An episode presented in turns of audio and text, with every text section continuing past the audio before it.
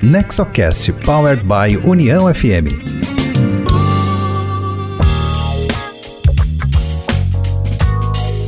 Olá, esse é o NexoCast, o podcast sobre governança corporativa, inovação e empreendedorismo, voltado ao desenvolvimento com foco nas famílias empresárias. O NexoCast é uma iniciativa do Nexo Governança Corporativa, tem produção da Rádio União e tem sempre um conteúdo da maior qualidade voltado às boas práticas empresariais. Você pode escutar o nosso podcast pelo site do Nexo, que é nexogc.com.br, pelo site da Rádio União, que é uniãofm.com.br, e pelos principais agregadores disponíveis na internet. Siga o NexoCast e receba no seu aplicativo cada episódio novo que entrar na rede. Eu sou Cristina Pacheco, jornalista, diretora de comunicação do Nexo, e hoje o NexoCast conversa com Carlos Biderman, sócio da Biderman Consulting, conselheiro de administração da Agenda 2020 e membro do Comitê de Auditoria do Grupo Algar e da Suzano Celulose. Ele é também o presidente do Conselho Deliberativo do Grêmio Futebol Porto Alegrense. Para conversar com o nosso entrevistado, me acompanham nesse NexoCast os diretores do Nexo, Ronaldo Grangeiro e Juliano Brenner Hennemann. A nossa pauta hoje é sobre o papel dos conselheiros nas estruturas de governança e de que forma os conselhos auxiliam a gestão das empresas. No final, temos ainda o quadro da Dica Imperdível, que a cada episódio trazemos uma dica de conteúdo, seja um livro, um filme, um artigo, que ajude a construir conhecimento e repertório sobre essa pauta. A parte principal do programa é a entrevista com Carlos Biderman e Ronaldo Grangeiro começa essa conversa. Tudo bem, Cristina? É, Carlos, é um prazer recebê-lo e vamos iniciar então entendendo como que a governança corporativa pode contribuir para as empresas num momento tão uh, particular, tão singular uh, como essa crise e essa pandemia que nós estamos vivendo nesse momento pela Covid-19. Ô, Ronaldo, um prazer estar conversando com, com vocês, amigos. Já temos aí uma, uma relação aí de, de bastante tempo, né? Uh, para o pessoal de Novo Hamburgo, pela, pela ACI, enfim. Uh, essa, essa é a pergunta, vamos dizer assim, que, que todos se fazem nesse momento, né? Nós, nós já estamos aqui há umas três meses, vamos dizer assim, infelizmente, sofrendo essa, essa circunstância dessa, dessa pandemia, então, isso mudou drasticamente a rotina e até, eu diria, a responsabilidade dos conselheiros uh, na relação com as empresas e, evidentemente, que a sua importância. Uh, a rotina mudou, a frequência das reuniões aumentou, uh, a importância que a gestão, que a família, os acionistas uh, e todos os outros stakeholders que se relacionam com o conselho de administração deram ao próprio conselho uh, aumentou sobremaneira. Se havia ainda alguma dúvida em relação à importância do conselho de administração e de conselheiros independentes, essa dúvida acabou Uh, pelo menos eu acho que sim, ou pelo menos diminuiu, talvez acabou seja forte demais, diminuiu nesse, nessa experiência com a, com a pandemia. Então, de maneira geral, os conselhos passaram a se reunir com muito mais frequência, com muito, nem tanto tempo, na verdade, as reuniões se tornaram um pouco mais curtas, porque as reuniões por videoconferência são mais objetivas, uh, então acabaram, mas, mas a frequência aumentou muito. Então, passou a se fazer acompanhamentos, uh, em alguns casos, alguns dos meus conselhos até semanal, das situações uh, do, do dia a dia dos negócios, e algumas que eram mais longas, mais, mais menos frequentes, passaram a ser mensais. Então, essa foi a primeira característica, já aumentou a relevância dos conselhos, aumentou a frequência das reuniões, e se passou a acompanhar com toda essa frequência, fora os e-mails, enfim, o acompanhamento das informações que são processadas, uh, toda a situação das empresas, com a discussão dos cenários, isso foi extremamente importante, porque praticamente todos os meus clientes desenharam cenários em relação ao que vinha uh, pela frente. E cenários com, cor, com, cores, amarelo, vermelho, preto, enfim, uh, em relação às perspectivas que, que vinham pela frente. E esses cenários passaram-se, além de ser construídos pela gestão e validados pelo Conselho, passaram a ser discutidos permanentemente. Hoje ainda participava de uma reunião de conselho, de uma grande de uma grande empresa uh, brasileira, com operações no mundo todo, e a gente ainda discutia, a empresa top, vamos dizer assim, na aplicação dos procedimentos de, de governança corporativa, com conselheiros muito experientes, ainda se discutia algumas questões relacionadas à Covid, especialmente o plano de retomada, tu vê, até isso é, não vou dizer até, mas isso está vindo para os conselhos, coisa que antes uh, os conselhos não eram pautados dessa forma. Então, eu acho que a principal, o principal resultado uh, da experiência de conselheiro nesse, nesse período de pandemia foi justamente a importância que se antes não se dava tanta importância, agora mudou. Os conselhos passaram a fazer realmente ter um papel ativo, uh, não evidentemente ultrapassando o limite da sua responsabilidade da governança, mas sendo consultados com muito mais frequência que eram antes e por temas muito mais críticos até do que eram antes. Então acho que essa para mim foi a grande modificação. Nesse contexto a, a gestão de risco ganhou um peso muito grande, né? É, inclusive, eu queria ouvir de ti assim, se tem alguma boa prática, alguma recomendação quanto à gestão de riscos ou até algum caso de sucesso. É muito difícil prever uma pandemia dessas, né? É quase impossível. Mas uh, eu tenho percebido que a gestão de risco ganhou um peso muito grande. Eu acho que tem algumas coisas engraçadas nesse processo. A primeira delas é justamente o que tu falaste. Eu, enfim, com, sei lá, eu participo de muitos conselhos, mais de 10, nem posso dizer quantos, porque o pessoal do IBGC vai puxar minha orelha, mas, a, mas mas nenhum deles, Ronaldo, e eu me incluo entre as pessoas que, enfim, trabalham nesse tema, provocam esse tema, discuto riscos, mas nenhum deles tinha pandemia como um top risco, ou pelo menos um risco, uh, vamos dizer assim, a ser, a ser considerado.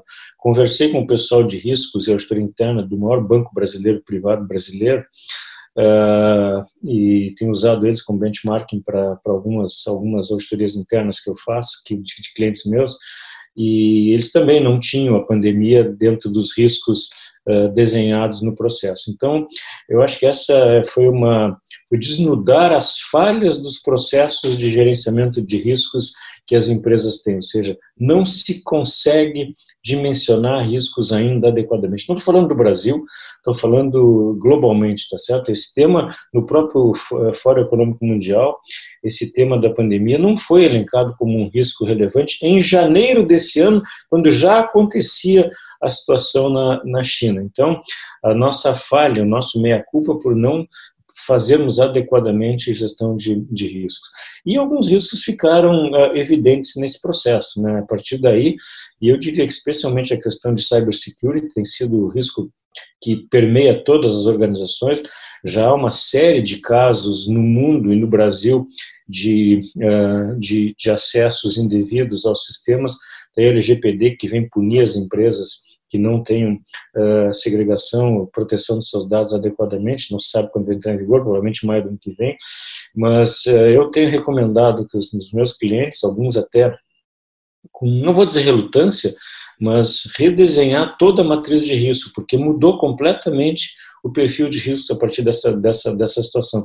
A gente não sabe se vem uma segunda onda, se vem uma terceira onda, o que, que vai acontecer o ano que vem, como é que vão se comportar todos os agentes econômicos, todos os stakeholders, como é que vai se dar o processo de, uh, de economia global nesse novo normal, se é que vai haver um, um novo normal, como é que vão se dar as relações com a, com a China, para aqueles que têm relações com a China, e aí o Vale dos Sinos é, tem uma relação fortíssima com a China, como é que vai se dar essa relação? Não se sabe.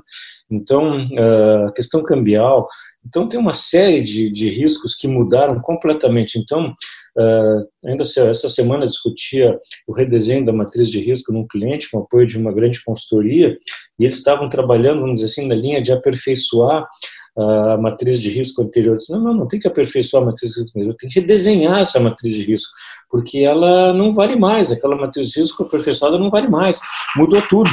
Então, acho que essa é a grande, é, é a grande lição para todos nós que trabalhamos com riscos, dentro de comitês de auditoria, dentro de conselhos, é que a gente tem falhado na, na construção dos principais riscos dos negócios, tá certo? Então, eu acho que essa é a grande lição para a gente ser um pouco mais atento naquilo que pode acontecer e muitas vezes as circunstâncias que não se prevê que possam vir a acontecer, elas vêm e acontecem. O mundo está nos mostrando que isso efetivamente uh, é a grande verdade. Então, essa é a grande missão.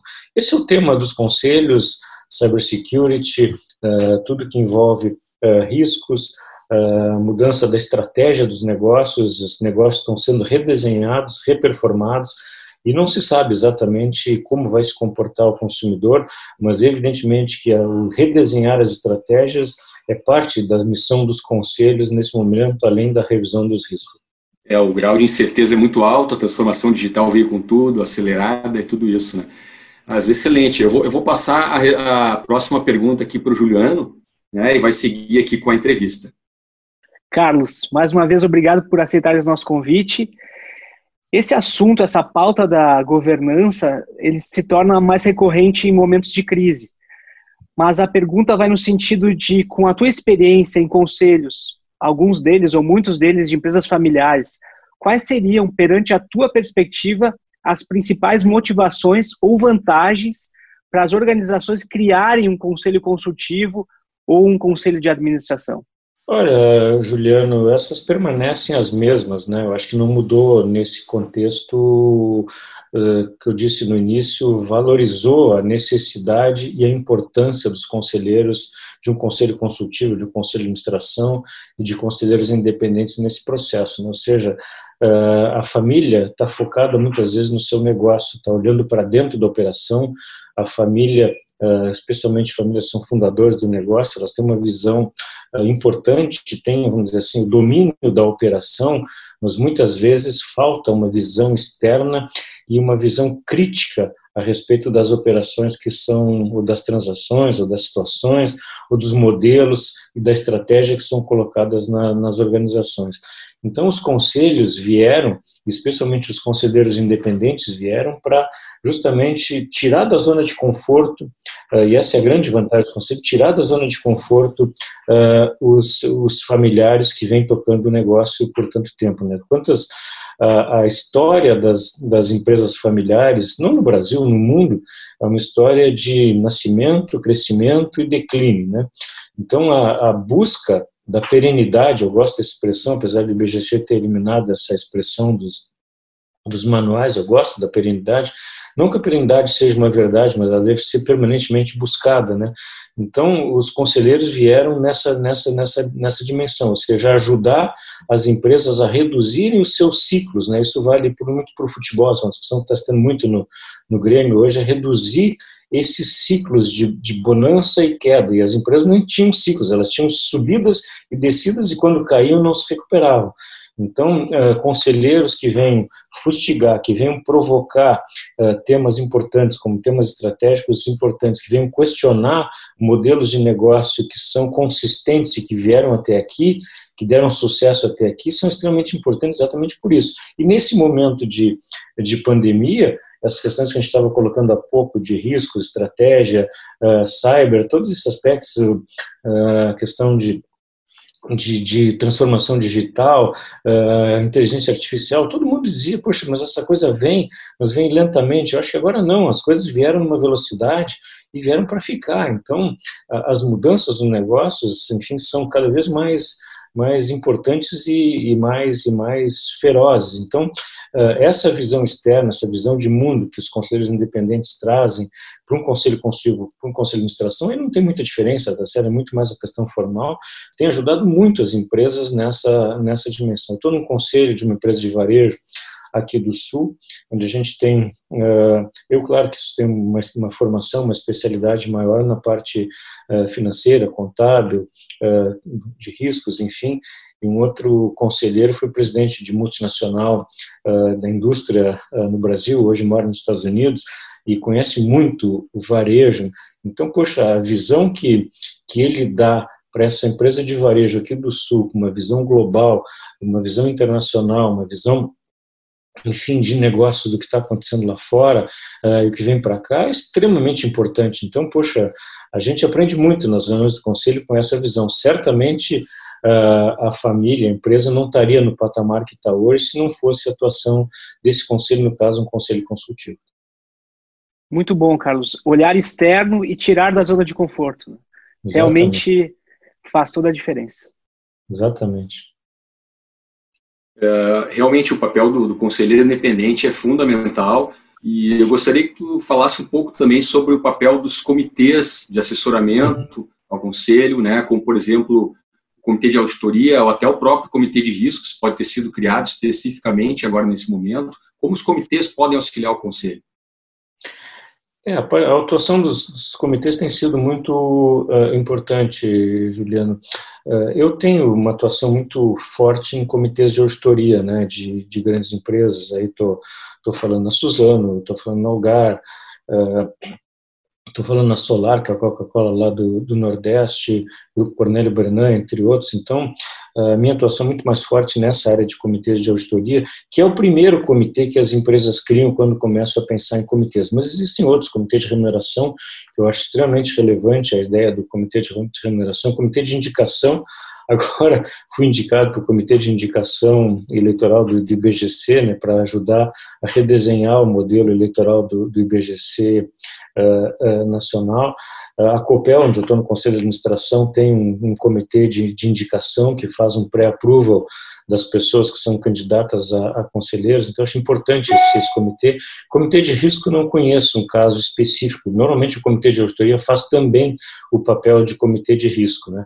Comitê de estratégia é extremamente importante, a gente tem um grupo de conselheiros com apoio eventualmente de, de algum não conselheiro para ajudar no desenho das estratégias das organizações, mas a grande tarefa, grande o apoio dos comitês são justamente em ajudar os conselhos de administração, apoiar os conselhos de administração em fazer aquilo que muitas vezes não tem tempo não tem, enfim, as, as qualificações necessárias para executar aquelas tarefas. Eu lembro quando eu falo disso sempre do próprio IBGC, que tem uma, uma cláusula no seu estatuto dizendo que os integrantes do comitê de auditoria têm que ser conselheiros. Né?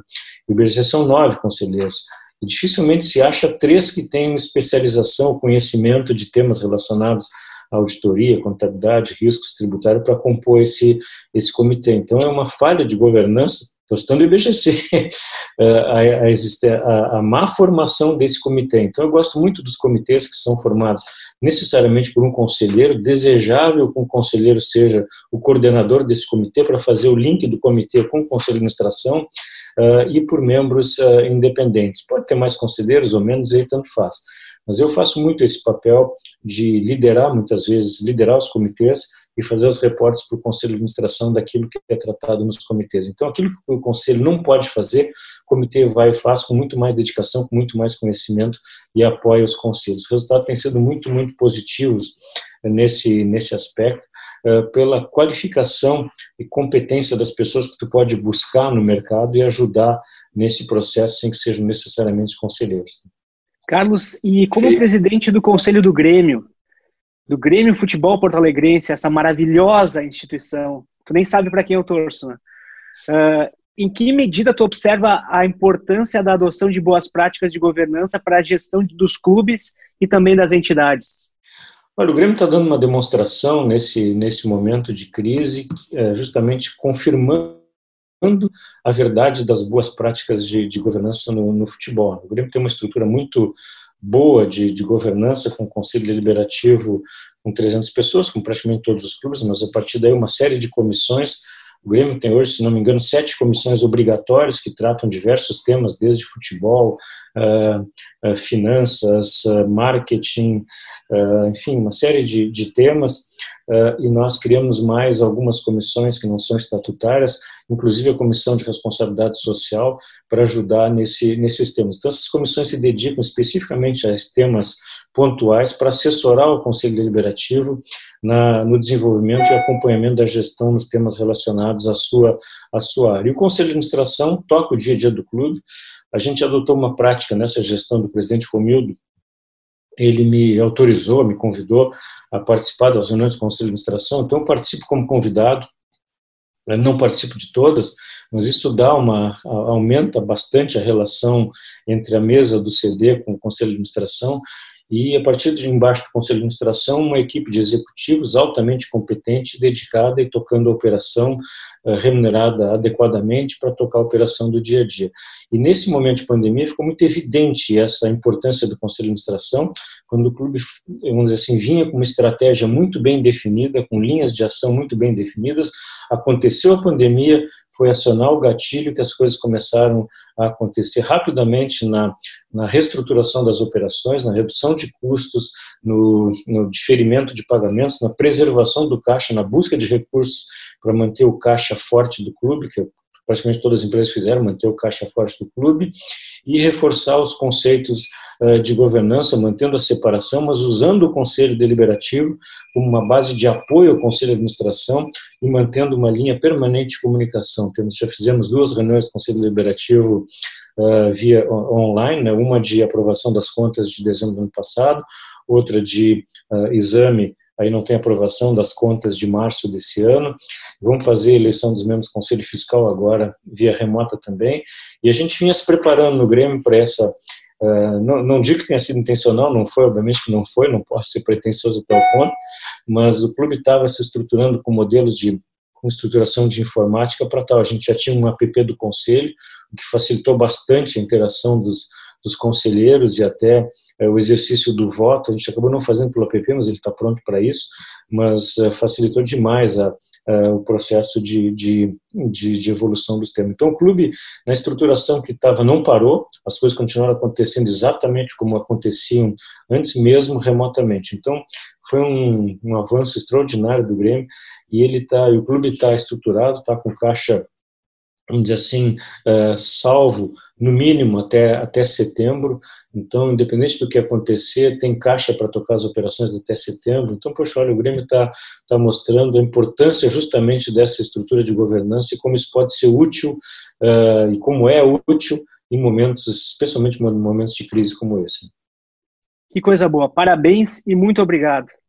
Aproveitando nessa pauta, uh, devem ser muitas as diferenças, né? Mas quais seriam as principais ou a principal diferença da governança de uma empresa para de um clube de futebol, Carlos? A principal diferença é a existência de um controlador ou de um dono, né? Aí tu vai me perguntar, poxa, mas uma estatal, eu sou presidente do conselho da Transurb, tá? uma estatal também não tem dono. Tem a União, que acaba interferindo ou não, mas tem lá, tem dono. O clube não, o clube é totalmente político e o exercício do a escolha de, dos seus representantes é eminentemente política e com data para terminar com nova eleição. Então, no, empresa está lá a família, estão lá os controladores, estão lá os acionistas que eventualmente mudam, mas são circunstâncias muito pontuais e específicas. No clube, não. A gente sabe que tem mandato, tem responsabilidades, não tem dono. Então, dono, sim, dono são uh, os milhões de, de gremistas, no caso. Então, então, torna a situação um pouco mais complexa e, evidentemente, a conjunção política, né? aprender a articular uh, os diversos movimentos políticos, coisas que nas empresas também existem, mas eles não são tão, tão evidentes, às vezes são, mas uh, talvez não sejam tão fortes, não sei, às vezes posso, pode, pode, possam até ser, né? Estou até pensando agora no que eu estou dizendo, né? Mas uh, a existência num clube como o Grêmio, que tem 17 movimentos políticos, conjugar tudo isso, manter unidade, uh, vamos dizer assim, de, não vou dizer equidade, mas uma unidade razoável de, de comportamento e atitude para o bem do clube, sem evitando que, que escorregue aqui ou ali, é uma, uma arte dificílima de fazer. Tá? O que tem ajudado muito no Grêmio tem sido justamente esse modelo de governança que se estruturou. Eu não sei o que é causa e o que é consequência, mas eu diria até que, que é mais uh, causa é o resultado de campo. Né? O resultado de campo acontece quando tu tem uma estrutura adequada. E se tu tem, vamos dizer, essa estrutura de governança funcionando, com responsabilidades, papéis definidos, enfim, uh, as coisas funcionam. E mesmo que eventualmente o resultado de campo não aconteça, dificilmente alguém vai questionar ou vai criar uma briga se a coisa está tá bem, tá bem estruturada. Né? E o Grêmio está num processo de evolução da governança, o Grêmio contratou Ernest Young para justamente criticar e trazer uh, novas, uh, novas, novas etapas nessa governança para uh, evoluir ainda mais nesse processo, para, enfim, evitar aquilo que eu falei no início, ciclos, né, que, que ganha, perde, aí entra uma nova administração, bota tudo a perder o que a administração anterior fez, então a Ernest Young está contratada justamente para fazer esse trabalho de redução desses ciclos. E a gente já tem algumas ideias bem legais de como, eh, não vou dizer impedir, porque impedir é muito difícil, mas pelo menos diminuir estabelecer mecanismos de controle para evitar que esses ciclos uh, aconteçam. Então, estou muito feliz com o que está acontecendo no Grêmio. uh, e tem sido uma demonstração de que realmente esse nosso aprendizado aqui de governança funciona. Tá? Ótimo. Obrigado, Carlos. Carlos, obrigada, né, por todas as tuas respostas. Acho que aqui a gente conseguiu ter um panorama muito interessante dos conselhos, inclusive para quem não tem vivência eh, como tu, numa coisa tão peculiar como um conselho de clube esportivo, para quem gosta de futebol e quer saber como são esses bastidores, afinal é um negócio, é um negócio muito sério, né? Então, muito obrigada pelas informações. É, isso aí.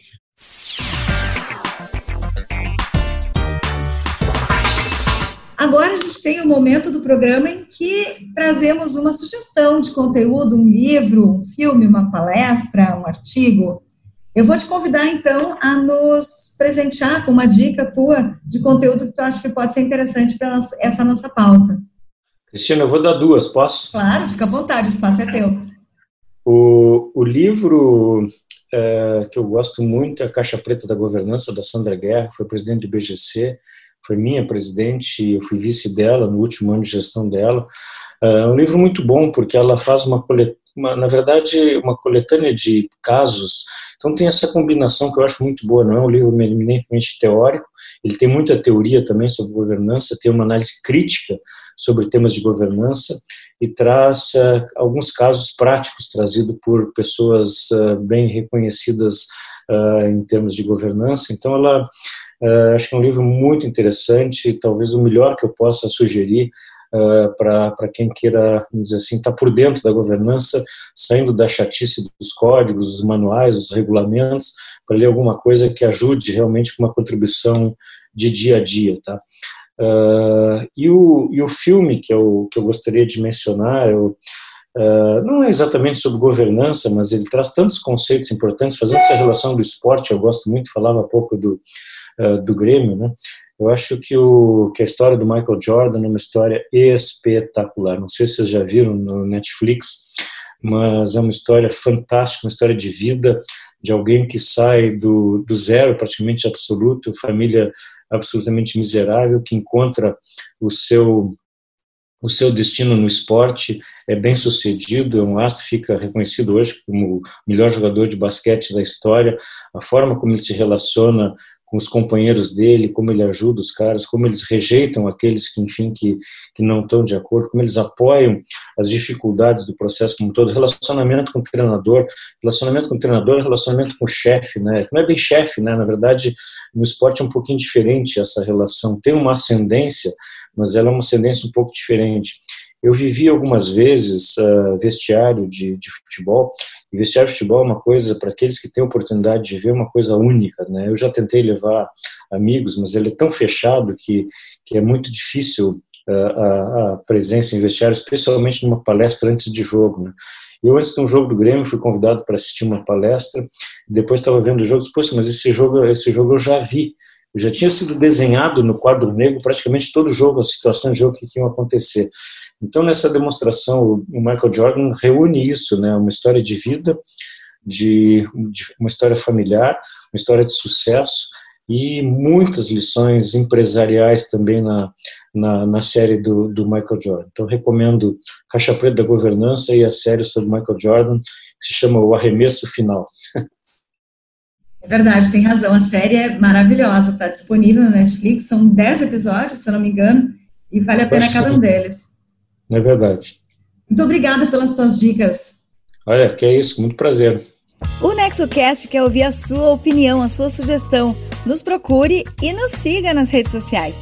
Estamos no Facebook como nexogc.com.br, no Instagram também como arroba nexogc.com.br e no LinkedIn nós somos o NexoGC. Mande uma mensagem, comente nas redes sociais e participe dessa conversa. E por aqui, siga no Spotify o nosso podcast para não perder nenhum episódio. Curta, compartilhe e vamos fazer a informação circular. Esse foi o episódio 8 do NexoCast, o podcast que pretende desmistificar a governança e as suas ferramentas. No próximo episódio, mais insights e conteúdo voltado à gestão, inovação, empreendedorismo e governança para empresas familiares. Estão conosco na técnica da Rádio União, na operação de áudio, equalização e edição, os profissionais Luiz Felipe Trevisan, Ramon Ram, Duda Rocha, no jornalismo Jânia Romani, coordenação de Denise Cruz e direção de Rodrigo Giacometti. Esse programa é um conteúdo original de Nexo Governança Corporativa, com produção técnica da Rádio União FM. Obrigada por estar conosco e até o próximo NexoCast. NexoCast Powered by União FM.